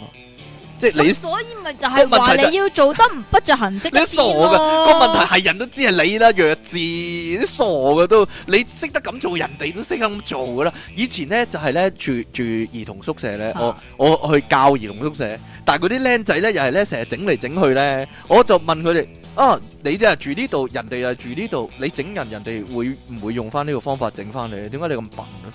跟但係佢就同即期差唔多諗法噶，佢唔會整翻我嘅，或者佢唔唔係佢唔佢唔會敢整翻我，佢唔傻嘅，點會知啊整翻你啫？係人都知係你啦，得同你有過節，點會唔知係你啫？戇居嘅你都黐線嘅。嗱，最正面嘅方法就係用愛化解呢啲問題。點啊？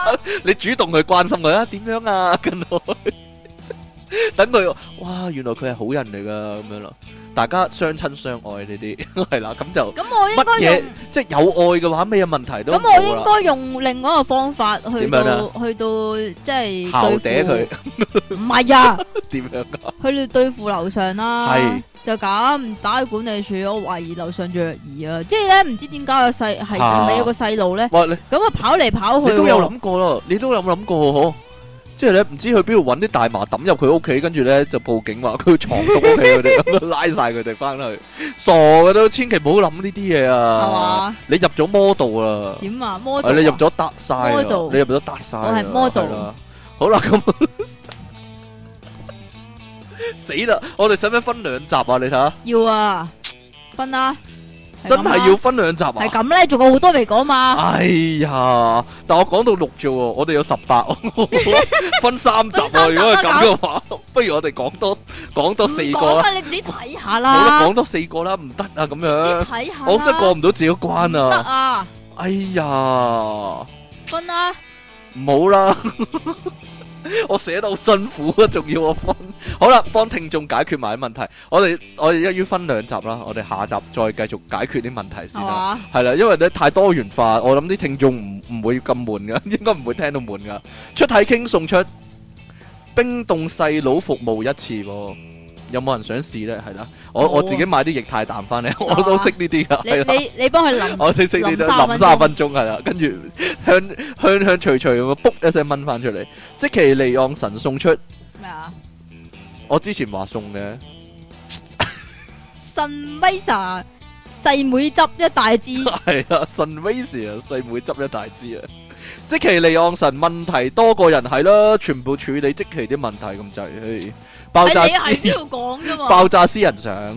好啦，兩位主持好啊！喂，呢、個問題呢係咪擺錯？呢、個題目係咪擺錯節目啊？應該擺去遊靈啦，叫人向內收再收靚啊嘛。問題天天都多啊，最好嘅辦法呢，可能係啊，每晚講句今日好開心啊，聽日一定更加開心啫，係咪啊？哈哈哈哈哈哈！嗰啲咩-咩-咩對不起愛你嗰啲啊？係咧，類似係咁啦。辦法梗係比問題多啦。你睇下黑警集團啦，幾咁 creative 啊！係啊，完全脱離守則啊！就知啦，條友樣衰黑人憎啊，揼佢啦，斷正俾人見到死都唔認咯，俾人定嘴吹雞專業集會啊嘛，但又屌你老母喎！到底佢哋依家爭取緊啲乜啊？係咪爭取緊警察濫用私刑合法化 and 警察與黑社會同等化？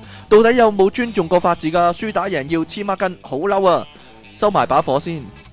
我最近呢，真係有個問題啊！每次沖緊涼、沖完涼呢，都會聽到窗誒、呃聽到廁所門外邊傳嚟啪啪聲。我咁得意？我起初以為阿媽喺外面開燈關燈啦，但冇理由又開又關，晚晚都係咁喎。啲啪啪聲呢，仲係好密添㗎，真係好似好大聲嘅啪燈掣聲啊！但最近呢，我懷疑唔係廁所外面，而係隻門啊！到底係點解會咁呢？可唔可以解答到我呢？但誒同阿 King Sir 隔離屋嗰啲等到人揾嘅啪啪聲係咪一模九樣呢？佢又記得喎、唔係我間屋啊，係我中心啊！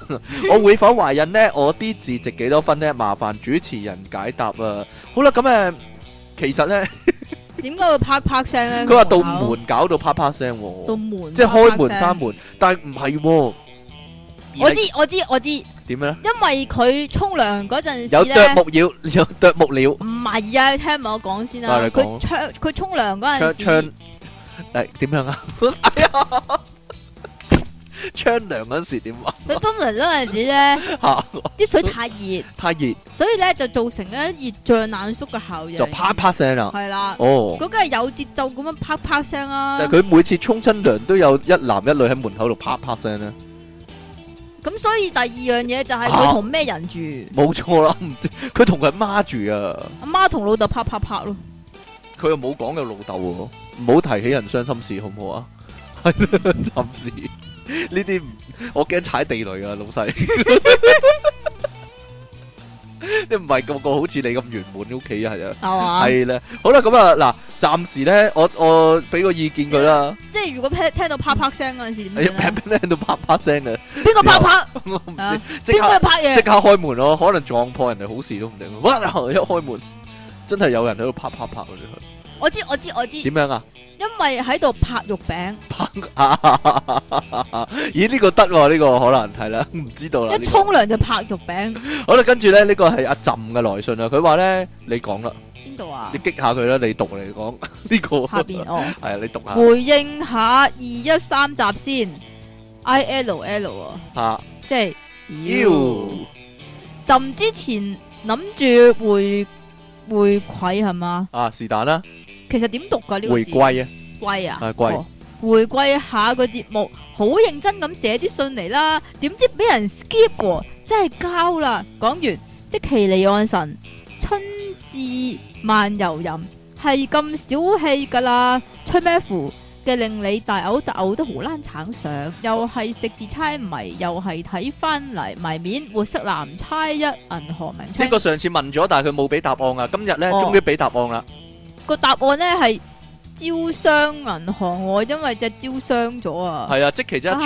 一聲。啊啊超 電腦大爆炸節目主持，你哋好啊！話說啱啱呢個禮拜呢，我唔小心用手指整爆人哋個膜啊！咁我係使唔使負責任呢？例如做佢男朋友啦，唔咁做嘅話，又好似委屈咗人、喎。但係我又唔係幾想拍拖住、喎，咁點算好呢？經常唔該你以精誒、呃、專業嘅知識嚟回答翻呢個問題啦。我覺得呢，你用手指整爆人哋個膜咧，應該用你嘅手指呢補翻人哋個膜啊，得唔得？冇嘢啦，算啦。系点用手指嚟补噶？ 例如你只手指起码都要搽啲嘢啦，系嗯我唔嘛？知道喎，即系 但係有點啲樣胶整穿先？水，點樣整穿係啦先？用手指。嗱，點樣整爆先？其實嗱，如果用醫學嘅常識嚟講咧，嗯個膜咧本身係有窿噶，係啦，咁唔系佢用手你指，細個有冇教呢樣嘢咧？佢用手指嗰阵时咧，咁左右扭咁樣，咁佢插入去嗰阵时有冇嘟嘟咁嘅声啊？唔知喎。掹翻出嚟咧，哦有冇但係究竟係咩咁樣㗎膜咧？呢度冇講嘅。如果耳膜咧，就要睇醫生喎。耳膜冇得補翻噶？耳膜有得補翻嘅，耳膜有有有有有有有咩膜都有補翻嘅。係 咪噶？系，啊，視網膜都有一部分啦，依家有咩膜啊激用激光吓，仲有咩膜啊？腦 膜啦，同埋腹膜啦，好多膜噶，嚇係啦，好多膜啦，總之係即係首先要知道究竟整穿咗邊個膜係啦。先。首先要話俾我聽，整穿咩膜啊？係啦，因為咧呢家情報不足啊，係咧，係咧，好啦，唔好講住先，係 好啦，佢話 P.S. 係認真噶，咁認真你話俾我聽係咩膜啦？係啊，P.P.S. 唔係唔我係，的等下先，等下先，等下先。佢用鼻手膜咧指仲啫有嘛。咁可能係鼻膜啊，我係覺咯得係咯，鼻膜係咯，鼻有膜噶嘛，有，係咯，咁咪流鼻血咯。冇錯冇錯冇錯。好啦，咁啊，佢話呢，我啲字值幾多分喎？唔出得名嘅 X 小朋友上，究竟佢幾多歲呢？用手指整穿人哋，又整爆人哋個膜。好啦，P P P S 啊，定係我我知我知，系係咪佢講喇叭嗰個膜啊？可能係都唔定，係保鮮膜或者叫，係 咧，定係我點 啊？定係我應該去追一個靚好多嘅女仔呢？好啦，P P P P 誒靚啊，唔係代表一切嘅，係啊。P P P P S 啊，突然間又有個鬼妹仔話呢，想做我炮友，我應該揀邊個好呢？如果做炮友使乜揀啫？係咧，係咧，炮友係咯，炮友唔使多多益揀嚟善呢係啲啊炮友呢嚟嚟啲㗎啦嘛係咧。咁啊，唔使擺咁多感情落去。呢個世界公平咩？呢個世界公平咩？P P P P P S 啊！以上全部都係真事啊！我真係好苦惱啊！請離岸神將我於呢個充滿色欲嘅世界度拯救我、喎！你點樣拯救人啊？點啊？拯救盡拯救眾生啊！ 出街做和尚啊，出街做出家做和尚，我以為你講出街做和尚啊！我都得老細㗎。依家做和尚好簡單出嘅街就得，啫嘛。唔係起係碼要剃頭嘅，唔係咩？咯唔係啊？依家咧有啲和尚咧個頭都有頭髮，唔係，依家有啲和尚咧係唔乾係淨。求其到佢冇剃頭，佢戴個狗光頭個頭套 得唔得咁啊？啊？肯定肯定唔得，肯定俾翁靜晶鬧啊！呢個吓好啦，繼續啦，唔該邊個啊？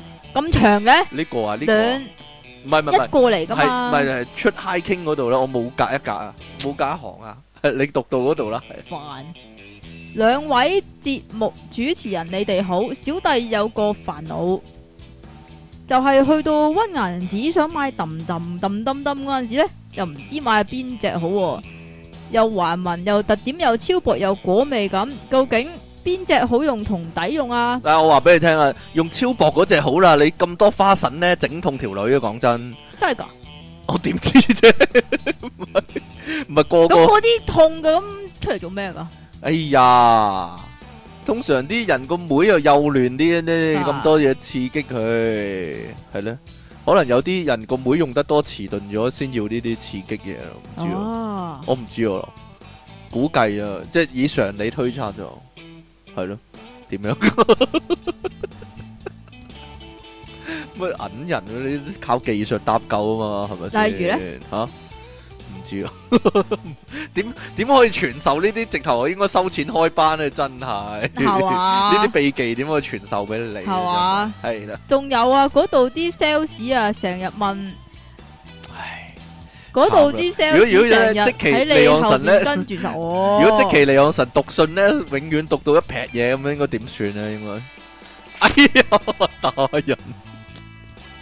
成日問你想揾啲乜嘢，好尷尬噶嘛？咁你冇話俾佢知揾啲乜嘢咯？係咯，揾避啊孕套咯，係 咯，我唔知咯，即係賓尼兔個 friend 啊，啊，揾避孕套係避孕兔避，孕套避孕兔。係啦，咁點啊？好多時都唔買，都買唔到嘢就走啦。次次都去買揼嘅咩？唔佢係次次都買揼啊，同埋你點解屈臣氏買啊？咪病咗，嗰陣子貴貴啦，啊哎呀，藥房買好啲啊嘛？咪通常咧通廣常啲嘢都係藥房咪買啲啊。通常港產片遇呢個問題，咪咩買一大扎嘢咯，又又買一大薯片扎嘢係咯又薯等片我有嘢嘟飲到啦，最尾嗰陣時先就加係呢個嗰樣嘢 condom 係落咯，或者揾嚿麵包咁樣遮住個 condom 咁樣咯。去，咁咪唔記得嘟咯。唔知啊， 咪即係即係擺好多嘢喺上面啊，遮住咗啊，咁佢啊慢慢隨手嘟嘟嘟咁樣擺晒入袋，咪唔會講咯，係咯。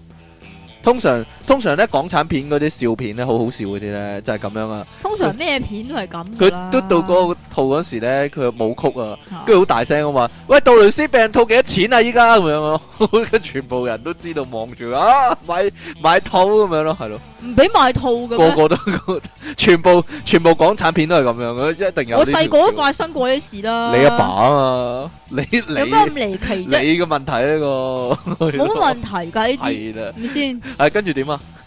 跟住佢讀到邊啊？哎呀，成日問你想揾啲乜嘢好尷尬噶嘛？嗰度啊，好多時都買唔到嘢就走啊！究竟點樣先可以洗走佢哋啊？煩請解答，即其嚟往神聖經驗驚人，高潮似浪冚，黑鬼都腳震，好正經時唔正經嘅廢迪皇上。點樣整走佢咧？突然間踎低轉身一個掃堂腿咁樣咁樣，即係 呀，嗰個人揾成掃把掃走佢一成個份。仆喺度，唔唔係啊，咪你咪老點佢啦！我想揾嗰樣嗰樣嘢啊，跟住然之後佢揾到過嚟 Dạ. 啦，咁你話我都係唔使啦咁樣咯。我我教你將呢個霸王回回馬槍呢招啊，套用喺拳腳功夫之上，係啊，你繼續啊，冇一夜轉身哎呀！今日今日睇波先知啊，有吹技犯咁樣，可以一個手踭打過去咁樣。Ờ. 好啦，唔好講呢啲，好。出 high 傾趙即奇，你哋好啊！我啊，根叔啊，好耐冇見啦，真係呢排咧好少寫信俾你哋啊，但都有聽你哋嘅節目嘅。今次話幫聽眾解決問題，咁呢，我有個問題想你哋幫手解決啊。咁嘅早幾年呢，我升咗做阿叔啊，都可以接受到嘅，因為真係咁上下年紀啊嘛，係時候升翻幾個 level 噶啦。咁早幾日呢，我突然升咗呢做表白啦。表哇！白。我頂佢個肺啊！表呢下真係接受唔到咯，搞到我幾晚都唔使瞓，係咁煲 game 煲到眼瞓都瞓唔到啊！出 high king，你計仔多多，有冇方法幫我解決啊？唔係，等先表白究竟係邊個咩咩關係咧？誒、表哥表弟嗰啲咩？應該表弟嘅仔係啦，表弟嘅仔表弟個仔，嗱。如果我細佬生咗個仔，應該叫我伯啊嘛。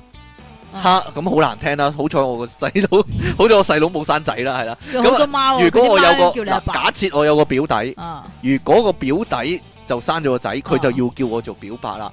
咁如果佢就成日同你表白係啦。哈哈哈哈哈哈哈哈哈好笑好笑好笑，好啦咁啊你 你估到我一定講噶啦，係啦，咁點算呢？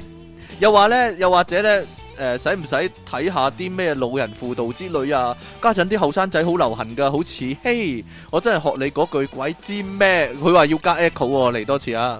鬼知咩？嗱，其實咧，誒、如果係咁嘅情況咧，人哋會叫你表白，即係有個有個親戚叫你做表白，啊，懟冧佢咯，哦，懟冧佢，毀滅咗，毀滅咗呢個毀情，滅係啦。係啦，毀滅咗呢個情況可能出現嘅情況。咁仲有啲咩可以做咧？唔唔知道啊，同同阿媽斷絕關係咯，即係同阿媽脱離關係咯，又係啊唯一係咁。哎呀，點解有人打俾我哎嘅？呀，你要仔打俾你喎，但我見到 係咧係咯，或者同阿媽即係登報紙同阿媽脱離關係啊。嚇咁你冇咗阿媽，自然就冇嗰啲表親啊，嚇係啦，咁就唔會變咗人哋表白啊嘛，又唔會有人同你表白喎，係啦，咁啊 咁啊寂寞一世啦，冇人同你表白就。好 笑啊！咁點啊？嗱，你有冇提議先？吓，溝咗表弟條女溝咗表弟個老婆。係嗯，呢個都係一個方法嚟嘅。咁咁佢咁我就變咗自己嘅仔啦，係啦咁 我就變咗自己嘅仔啦，係啦。咦，呢個都係一個方法喎。啊，好啦，咁啊，又或者咧，其實嗰個根本係自己嘅仔嚟嘅，點解嘅？因為一開始咧就已經搞咗你一咁咁冇嘢睇人嘅你，咁啊唔 啊係你嘅，咁衰嘅，我唔知啊，因為咧，你如果睇翻呢幾年林保怡啲戲咧，嚇我諗十套有八套係咁， 林保怡係咩？係啊。唉，總之 我 TVB 嗰啲都係咁噶啦，係即係做咗人便宜老豆啊嗰啲啊。啊，好啦，唔好講呢啲啦。係啊，好啦，最後我想話呢，阿趙積淇啊，過咗舊歷年，你把聲呢好似越嚟越正咁喎，係咩？有啲咁嘅我事唔咩？覺嘅， 加油啊！過多幾年呢，真係迷死好多人啊！你把聲得閒可以學埋唱歌，家長講到你唔識唱歌咁喎。咁點啊？ 佢講到你唔識唱歌咁喎，人哋哇，人哋夾 band 噶，即期有靚歌喉又似周姐輪店啊，祝收聽率蒸蒸日上啊，跟縮上啊！好啦，咁今日呢，你睇下時間，係啦，我哋用好多時間呢，哇死啦！我不經不覺咁樣嘅，點解一個鐘？係啊，哎呀，等於我哋下半集呢，等於一集由零開始喎。你估由零開始啲聽眾會唔會嬲啊？其實講真。由零開始，聽眾嘅聽聽到一半瞓咗啊，啦。咁啊係喎，瞓咗喎，鬼知有幾長咩15？分鐘， 十五分鐘到瞓噶咯，有係啊嗰啲係啦，冇所謂，所以好啦，咁我哋今日咧陪咗大家咧個半鐘，唔係一個鐘頭四個字，哎呀，啊我都窒整到出嚟，一個鐘頭四個字啦。咁我哋咧下次咧都唔使諗題目啦，因為咧我係啊諗咗諗咗好多問題咧，仲未解決啊。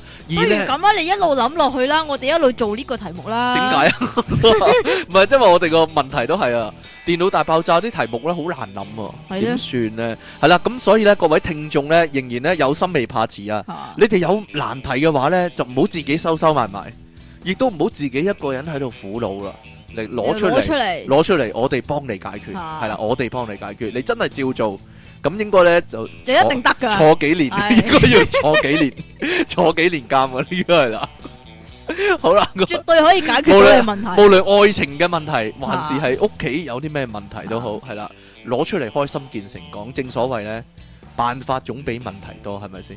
係啦，咁我哋嗯哇，我哋依家呢，改名，不如我哋成個節目改名啊，係啦，改咩啊？改名 都唔知啊，正面正面思想係啦，正面思想必修科嗰啲係啦，正咩面正面人生提齊面對嗰啲，咩嚟？我唔知。道，再 講靚啲啲啊！身心身心靈健康講座嗰啲係啦。哇！好好啦，一於咁話，我我嗰行嚟噶， 你唔好咁樣，啊嘛你唔好咁樣係啦。咁我哋下個禮拜咧，同樣時間咧，電腦大爆炸應該咧可以快好多，因為咧我我唔使諗，我諗咗咁多問題都未答，係啦，係啦，各位聽眾做四五咧集到啦。補翻補翻啲問題俾我啊，唔該，補翻啲問題俾我，我你哋用有啲晒啦問。題唔係啊？我講啊喎，Trace 有問題喎，有你講啊。